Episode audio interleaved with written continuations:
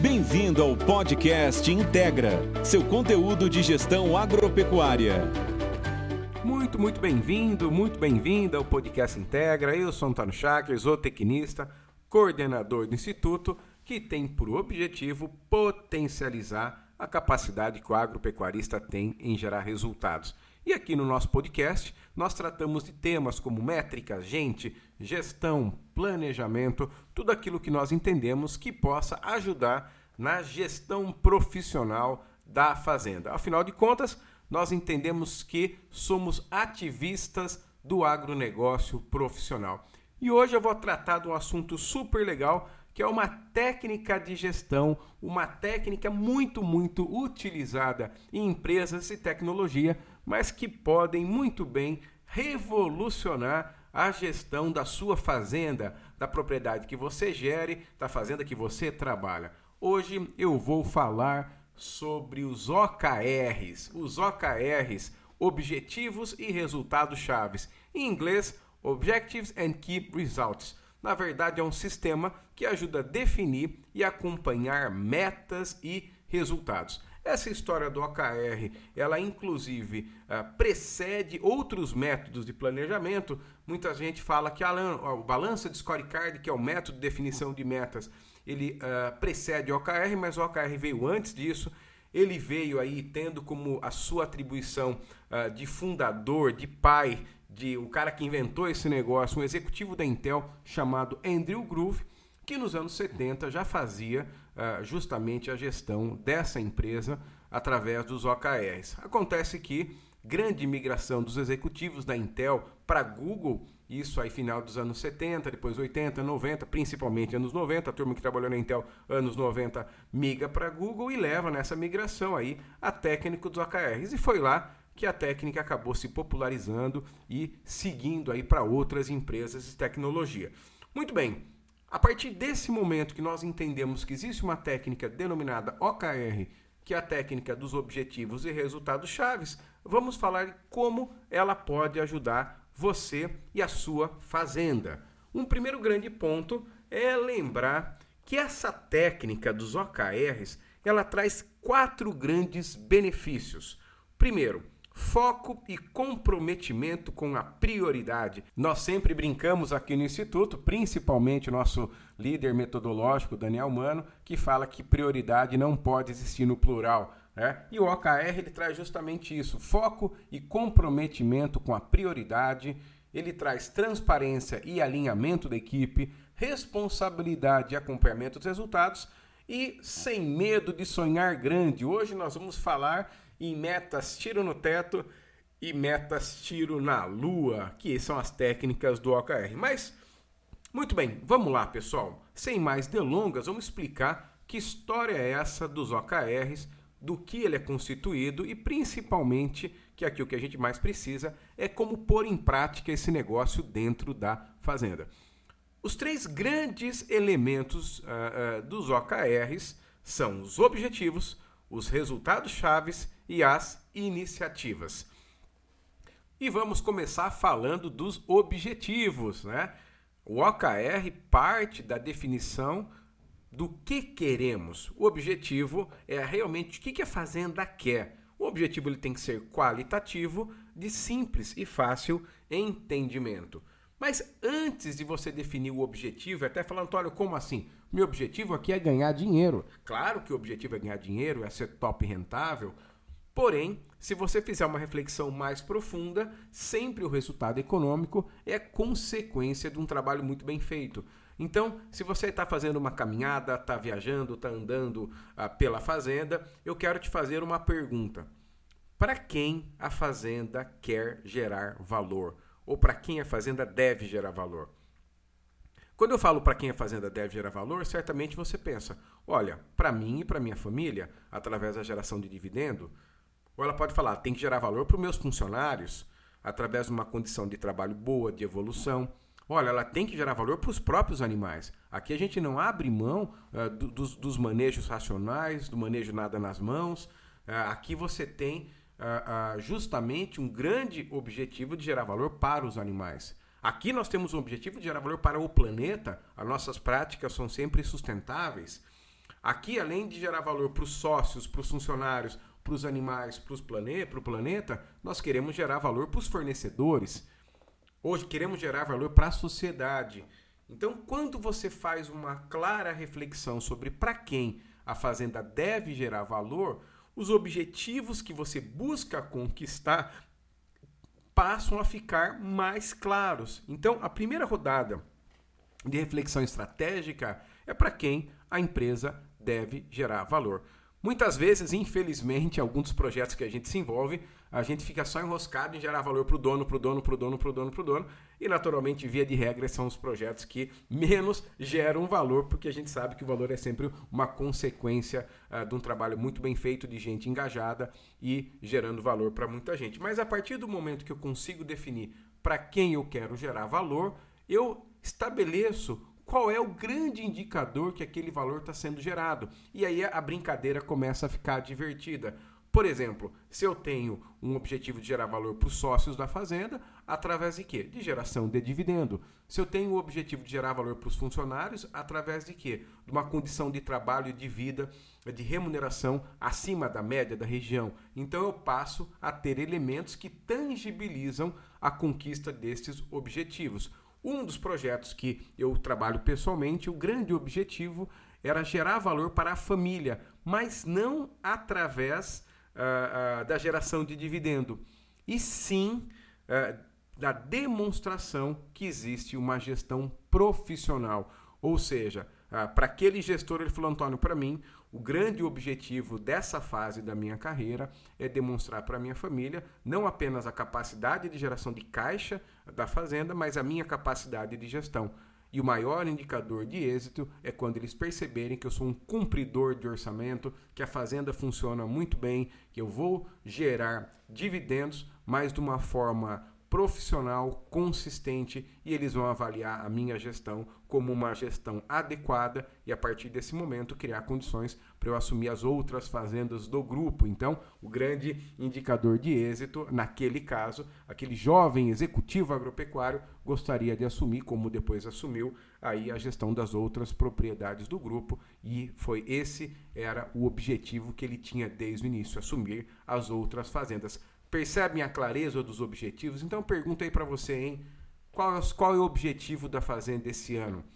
É? Lembre que o objetivo é qualitativo e não quantitativo. O objetivo, na sua essência e definição, ele não tem número. Então, eu quero assumir as outras fazendas do grupo. Eu quero ser uma fazenda top rentável. Eu quero ser uma fazenda conhecida e referência em reprodução.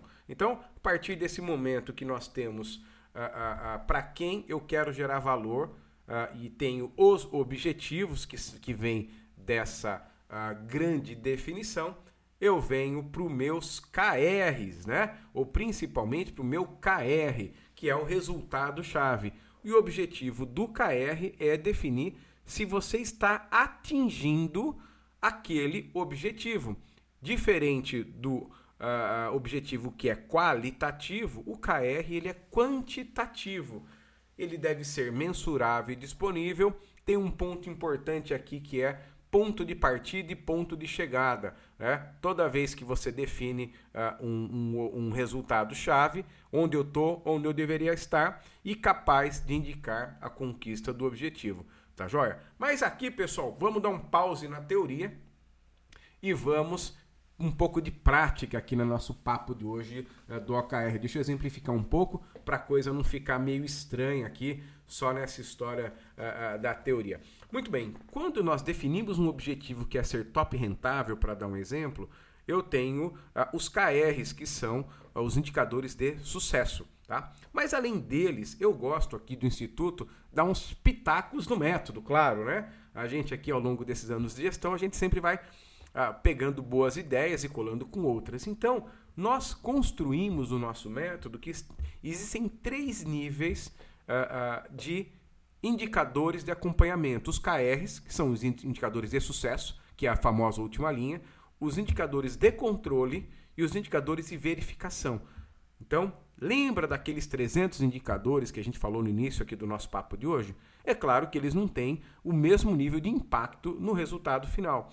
Então eles são classificados ou como KRs, que aqui nós recomendamos ter no máximo três, né? indicadores de controle e verificação. Então, quais são os KRs principais uh, uh, de uma fazenda de pecuária ou de agricultura? E aqui no Instituto nós definimos o primeiro KR é resultado sobre o valor da fazenda, o segundo KR é o resultado pelo valor do rebanho e o terceiro KR é reais por hectare ano. Então, todas as propriedades, sem exceção, devem se preocupar em remunerar o ativo terra, remunerar o ativo gado e gerar reais por hectare.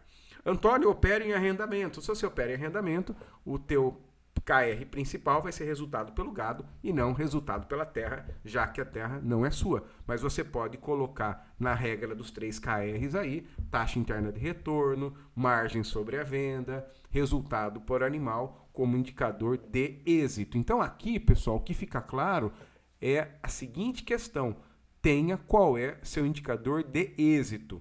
Quais são no máximo os três indicadores de êxito? A partir do momento que você definiu os seus máximo três indicadores de êxito, não mais do que três, aí você vai para os indicadores de controle. Os indicadores de controle são aquelas métricas que sustentam o seu êxito, como desembolso por arroba produzida, margem sobre a venda, cumprimento orçamentário, ganho médio diário, fertilidade, perda pré-parto, taxa de desmame, relação de desmame, lotação, e aí toda aquela rede de métricas e indicadores que quem já fez os treinamentos no Instituto Integra conhecem aí todas as métricas que são, são os indicadores de controle. E os indicadores de controle eles são sustentados pelo terceiro grupo de métrica que nós chamamos de indicadores de verificação. Sabe quando você entra no ambiente e você vê que ele está bagunçado? Você não precisa medir quantas coisas estão fora do lugar para você ver que a coisa está meio bagunçada. Você bateu o olho e viu. Sabe quando você olha para o animal magro, aparecendo costela, né? um pasto mal manejado, uma cerca caindo, um coxo quebrado, você não precisa ter muita métrica para ver que aquilo está fora uh, da referência. Isso são indicadores de verificação. Citando alguns aqui para você: altura de manejo da pastagem, score de fezes, limpeza de aguada, mansidão de lote, homogeneidade de lote e assim por diante. Se eu falar para vocês, olha pessoal, imaginem comigo aqui, Estamos olhando um, um, lote muito bem apartado, os animais, o score corporal de 1 a 5, 4, as fezes pastosas, sal no coxo, água limpa, gado manso, ponta de capim. Quando eu vou pesar esse animal, uh, uh, eu não vou ter muita surpresa negativa, porque eu já estou vendo que os animais estão aí embalados numa curva de ganho. Agora eu podia falar, rapaz, dá uma olhada assim, ó, as vacas sentidas, parecendo três costelas, as fezes secas, né? É, é, vazio aparecendo, é falta de sal no coxo, é pasto rapado. Qual a chance desse lote ter uma altíssima fertilidade? Muito pequena. Entenderam a diferença entre indicadores de controle e indicadores de verificação? Com um olhar bastante afiado para os índices de verificação, você vai ter bons índices de controle e se os índices de controle realmente forem monitorados com os festas trimestrais, que são as bandeiras do OKR, a gente vai poder chegar no nosso KR, naqueles três, hein? Ó, resultado pelo que vale a fazenda, resultado pelo que vale o rebanho e reais por hectareano.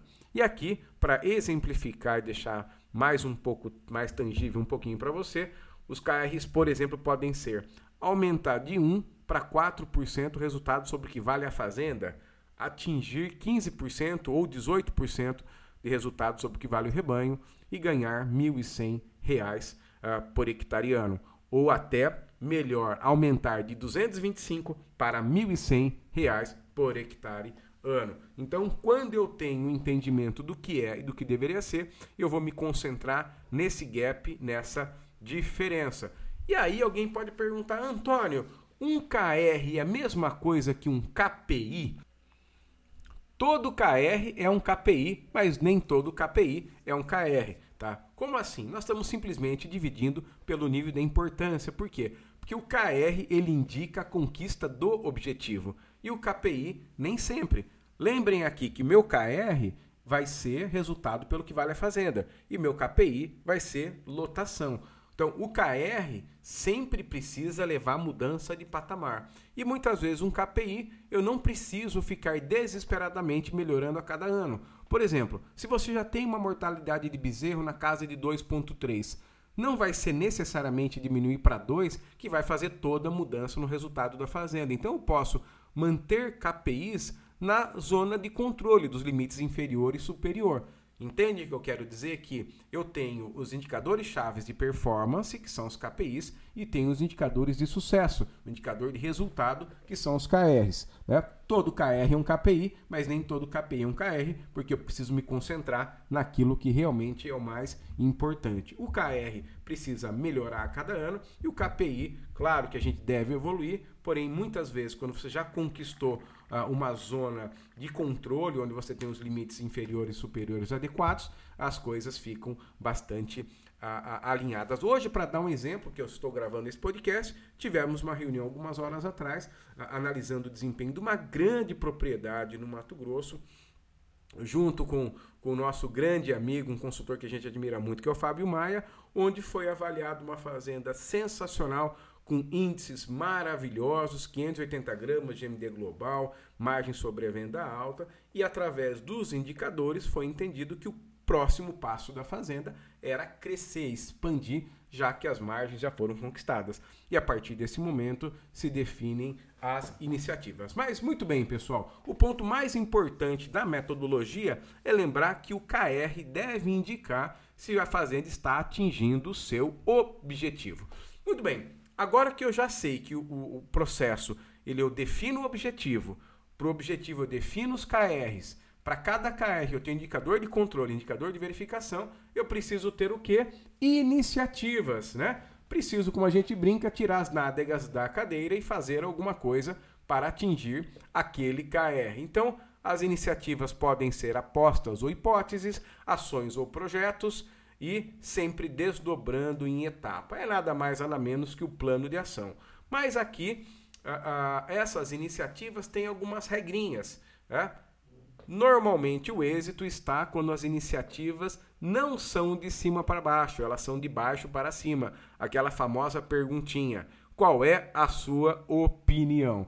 E aí, ao mesmo tempo, as iniciativas devem ser quebradas em etapas. Ou seja, se eu preciso ter um GMD de 580 gramas, qual iniciativa eu vou ter para que a média entre águas e secas seja essa? Se eu preciso entorar as fêmeas aos 14 meses e ter 80% de prenhez, quais são as iniciativas e principalmente quais são as etapas que devem ser estabelecidas. E hoje aqui eu quero aproveitar esse rápido podcast para falar uh, uh, que essas iniciativas elas são sustentadas uh, pelas metas. E aqui eu quero aproveitar talvez o momento mais divertido para mim desse podcast, que é justamente falar do fundamento dessas metas que vão a, a, a desdobrar as hipóteses e as iniciativas. Porque eu tenho aqui que defender com vocês que as fazendas mudam muito quando ela tem dois tipos de meta. As metas tiro no teto e as metas tiro na lua. O que, que é meta tiro no teto? A meta tiro no teto são aquelas metas de melhorias incrementais.